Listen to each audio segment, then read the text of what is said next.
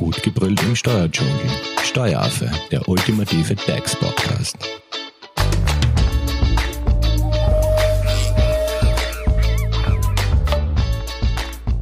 Hallo und herzlich willkommen beim Steueraffen. Kein Thema beherrscht die aktuelle Medienlandschaft so wie das Coronavirus. Covid-19 und die Ausbreitung des Virus zieht vor allem auch immer stärker spürbare Wirkungen zwischen arbeitsrechtlichen und der wirtschaftlichen Situation von Unternehmen nach sich.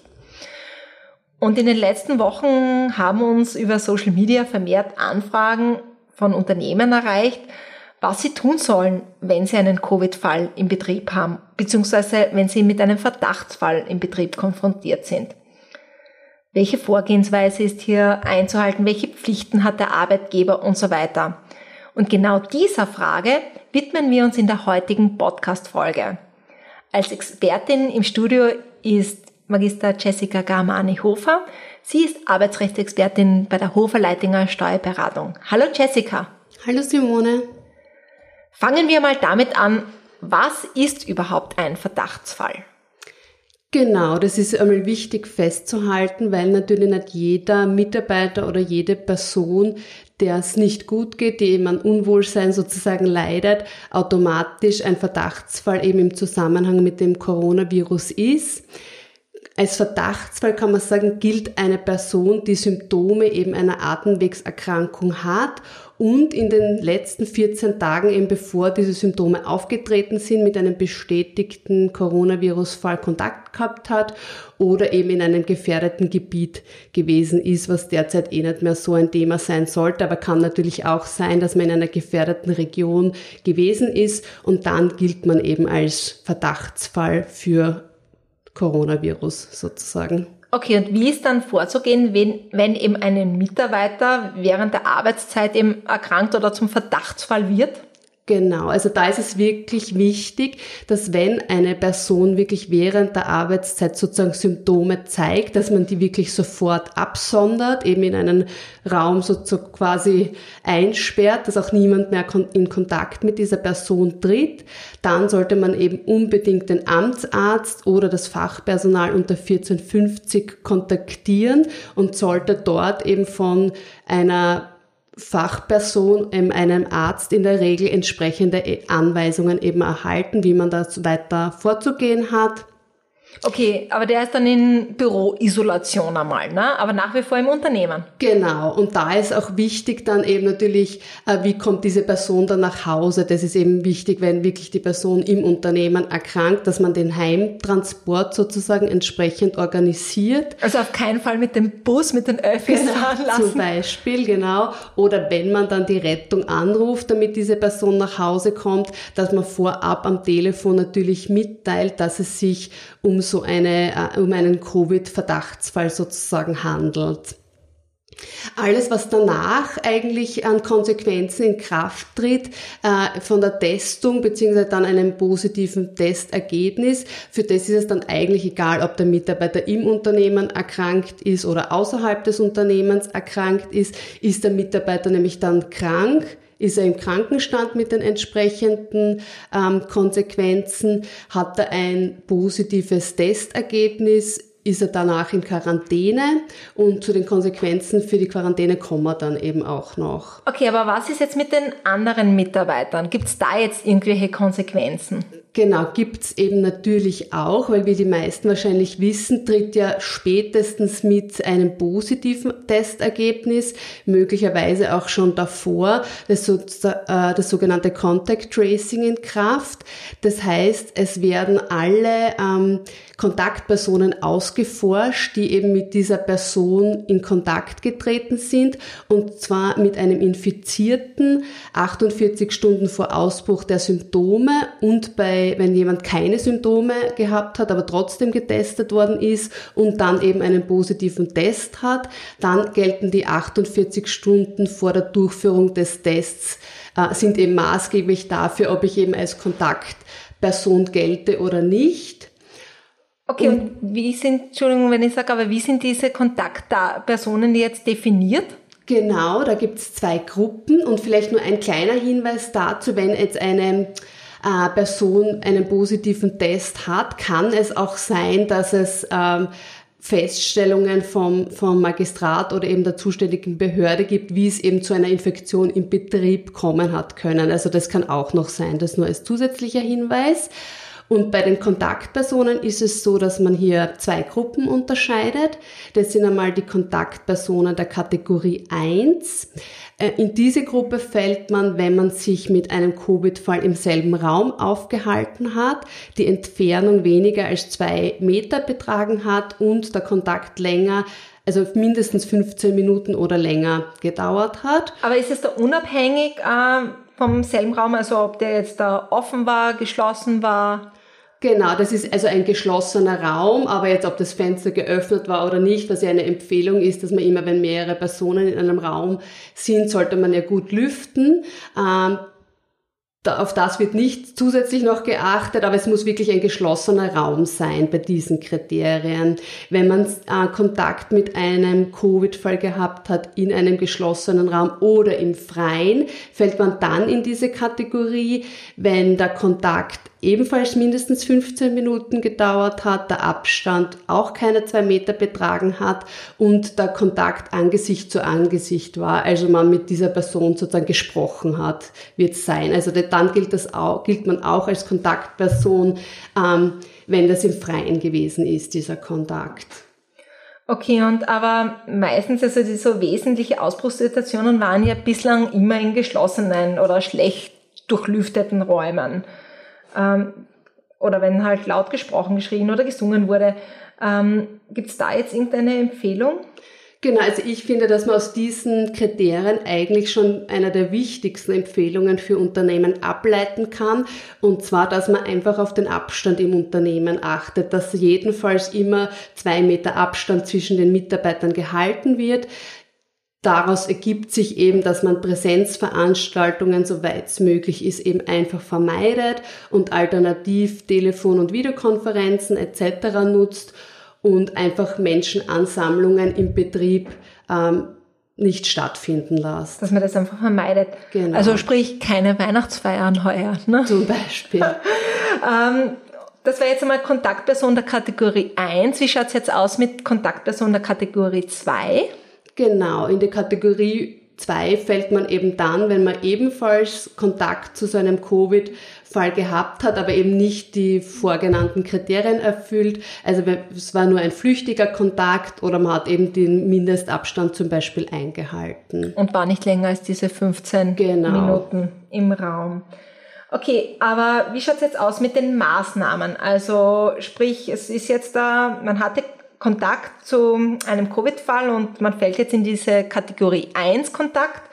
Ähm, wie ist da die Vorgehensweise? Genau. Die Konsequenzen unterscheiden sich eben dann natürlich und die Maßnahmen bzw. Konsequenzen für die Kontaktpersonen der Kategorie 1 ist, dass diese durch Bescheid für die Dauer von zehn Tagen behördlich abgesondert werden. Das heißt eben in Heimquarantäne geschickt auch werden. Auch wenn sie keine Symptome aufweisen. Genau, auch wenn sie keine Symptome haben. Und ablaufen tut es so, dass die, die Gesundheitsbehörde diese Personen kontaktiert und zunächst einmal die Angaben äh, der erkrankten Person einfach abstimmt mit der Kontaktperson mhm. und dann zuerst mündlich und dann schriftlich per Bescheid eben diese behördliche Absonderung erlässt. Müssen die sich auch testen lassen oder wie, wie ist da die Empfehlung? Nein, also testen lassen muss man sich nicht. Es ist eben dann sogar so, was auch sehr viele äh, glauben, dass man sich sozusagen freitesten kann. Also ich werde jetzt in Quarantäne geschickt, will es aber nicht, diese Situation, und mache dann einen Test und dieser Test fällt negativ aus. Dann glauben eben viele, dass sie sich dann von dieser Quarantäne sozusagen, dass sie dann befreit sind von der Quarantäne. Das ist aber nicht so, weil nach derzeitigem Stand des Bundesministeriums für Gesundheit eben ist dieser negative äh, Test in dieser Situation nicht ausreichend, weil so eine Erkrankung dann sehr wohl noch stattfinden kann. Das heißt, man muss wirklich diese Inkubationszeit abwarten. Genau, man muss das abwarten und die Quarantäne kann eben auch nur durch die Behörde entsprechend aufgehoben werden, was glaube ich, jetzt nicht wirklich sehr oft vorkommt. Das heißt aber, man muss mehr oder weniger wirklich diese zehn Tage genau, zu Hause man bleiben. muss zehn Tage zu Hause bleiben, darf eben keinen Besuch empfangen und eben das Haus ja grundsätzlich nicht verlassen. Und diese Quarantäne wird dann von wem aufgehoben oder wer bestimmt es? Oder wenn diese zehn Tage abgelaufen sind, war's das? Die, oder? Die, genau, die endet dann automatisch, die Quarantäne. Okay, und wie schaut's jetzt aus mit dieser Entgeltfortzahlung? Also sprich, die Mitarbeiter, die jetzt da in Quarantäne Ja. geschickt werden, dürfen die dann von zu Hause aus arbeiten oder nicht? Oder wie? Genau, das ist dann eh der wichtige Punkt wieder für die Unternehmen. Hier ist es grundsätzlich so, dass Mitarbeiter, die eben behördlich unter die Quarantäne gestellt worden sind, einen Anspruch auf Entgeltfortzahlung durch den Arbeitgeber haben. Das ist einmal die primäre Bestimmung sozusagen. Der Arbeitgeber hat wiederum einen Anspruch gegenüber der Behörde, die eben diese Quarantäne äh, erlassen hat, auf Rückerstattung des fortgezahlten Entgelts. Ähm, die- diesen Antrag muss er eben innerhalb von drei Monaten nach Ende der Quarantäne stellen. Aber eben, was du jetzt schon angesprochen hast, bei Mitarbeitern, die eben nicht krank sind, sondern sich unter Quarantäne befinden oder in Quarantäne befinden, ist natürlich Homeoffice möglich. Das heißt, wenn es die Tätigkeit erlaubt, ähm, und das ist eben auch jedenfalls eine Empfehlung an die Unternehmen, dass man eben Homeoffice entsprechend vorbereitet. Ähm, ist es natürlich möglich, solange der Mitarbeiter nicht krank ist, dass er seine Arbeit ganz normal weiter im Homeoffice erbringt.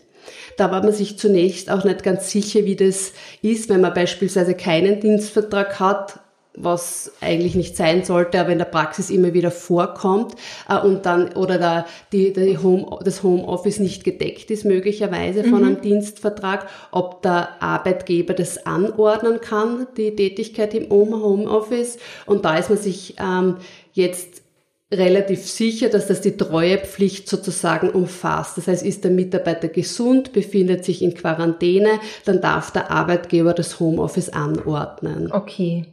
Und ähm, wie schaut's jetzt aus mit dieser Kontaktperson der Kategorie 2? Also wir, sind, wir haben das jetzt mit Kategorie 1 Kontaktpersonen erläutert. Wie sind da die Maßnahmen? Ja, bei den Kontaktpersonen der Gruppe 2 ist es so, dass die Behörde keinen Bescheid ausstellt.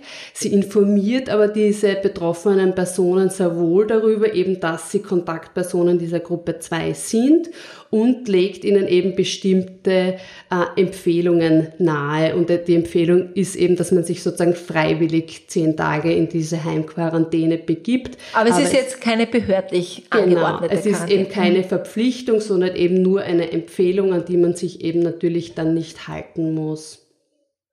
Aber auch da würde Homeoffice wahrscheinlich sinnvoll sein, oder? Genau, also ich, ich finde, da kann man eigentlich dann auch, also da kann man zwei Gruppen dann wieder oder zwei Fälle vielleicht unterscheiden. Der eine Fall, dass vielleicht der Arbeitnehmer sagt, er möchte sich an diese Auflagen halten, er möchte sich in Quarantäne sozusagen freiwillig begeben, dann darf er natürlich nicht einfach zu Hause bleiben, sondern muss in Kontakt mit seinem Arbeitgeber treten und irgendeine Vereinbarung eben dann treffen. Das kann sein, dass man zum Beispiel Zeitausgleich ähm, verbraucht oder eine Urlaubsvereinbarung trifft, aber natürlich eben auch Homeoffice macht.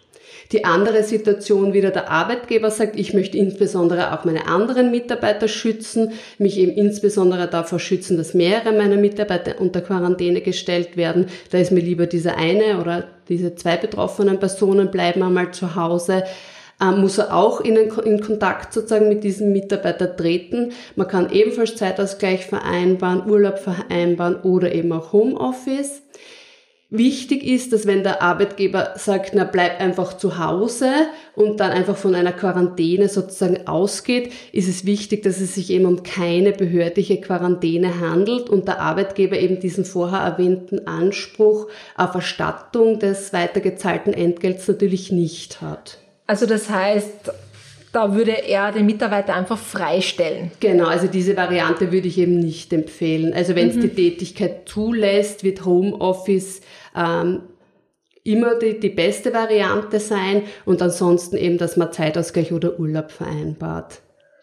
Okay, und ähm, das heißt aber abschließende Empfehlungen für den Arbeitgeber. Also wie, was empfiehlst du jetzt den Klienten und den, also die Anfragen, die bei euch jetzt eintrudeln? Ja, also eben ganz wichtig, meiner Meinung nach einfach die Abstandsregelungen im Betrieb entsprechend kommunizieren.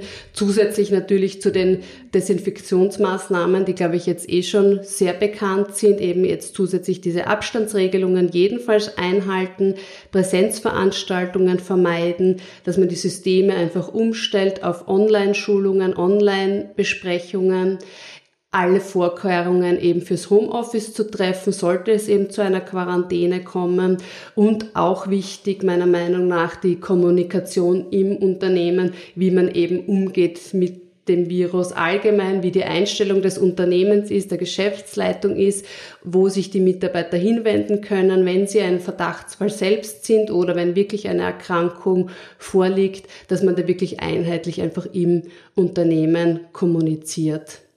Perfekt. Genau, und da vielleicht auch noch ein abschließender Hinweis ähm, dazu, was sich ja auch viele Unternehmen oder viele Geschäftsleitungen jetzt ähm, stehen vor der Frage, ob sie Tests für Mitarbeiter bezahlen oder nicht. Genau, das wäre jetzt nämlich die nächste Frage. Ja. Muss sich jeder Mitarbeiter bei dem ersten Anzeichen eines Schnupfens oder erhöhter Temperatur testen lassen? Wer trägt die Kosten? Genau.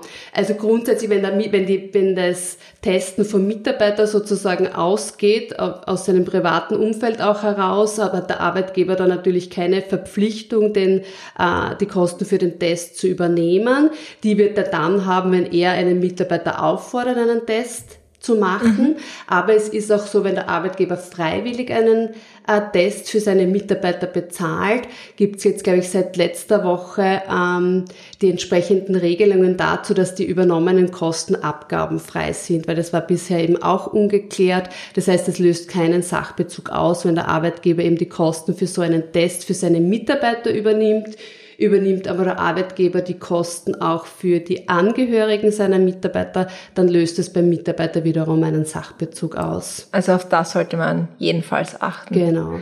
Aber Thema Homeoffice, ähm, Jessica, würde ich ganz gern mit dir in der nächsten Folge auch noch einmal aus arbeitsrechtlicher Sicht betrachten, weil äh, wir werden uns natürlich in der nächsten Podcast-Folge dem Thema Homeoffice und Co äh, widmen. Einerseits, welche Kosten man steuerlich absetzen kann und natürlich auch die arbeitsrechtliche Perspektive. Ja, gerne. Also da gibt es auch eben aus arbeitsrechtlicher Sicht einiges dazu zu sagen. Wenn ihr natürlich dazu Fragen habt, könnt ihr uns die natürlich über Social Media stellen. Ihr findet den Steueraffen auf Facebook und auf Instagram. Und wenn es natürlich jetzt da zur Vorgehensweise bei einem Covid-19-Verdachtsfall im Unternehmen Fragen gibt, Jessica, wie kann man dich am besten kontaktieren? Am besten per E-Mail unter office.hoferleitinger.at. Perfekt. Und natürlich auf eurer Website www.hoferleitinger.at slash Corona gibt's natürlich auch immer Updates zu genau. aktuellen Themen. Perfekt. Wenn ihr natürlich keine Podcast-Folge vom Steueraffen mehr verpassen wollt, abonniert doch den Steueraffen in eurer favorisierten Podcast-App und folgt uns natürlich auf Facebook und auf Instagram. Dann bleibt ihr natürlich auch über die Covid-19-Themen immer up to date. Dankeschön fürs Zuhören und danke Jessica. Gerne. Das war Steueraffe. Gut gebrüllt im Steuerdschungel. Jetzt abonnieren auf iTunes, Soundcloud und Spotify. Ihr wollt noch mehr zum Thema Steuern wissen? Dann geht auf www.steueraffe.at.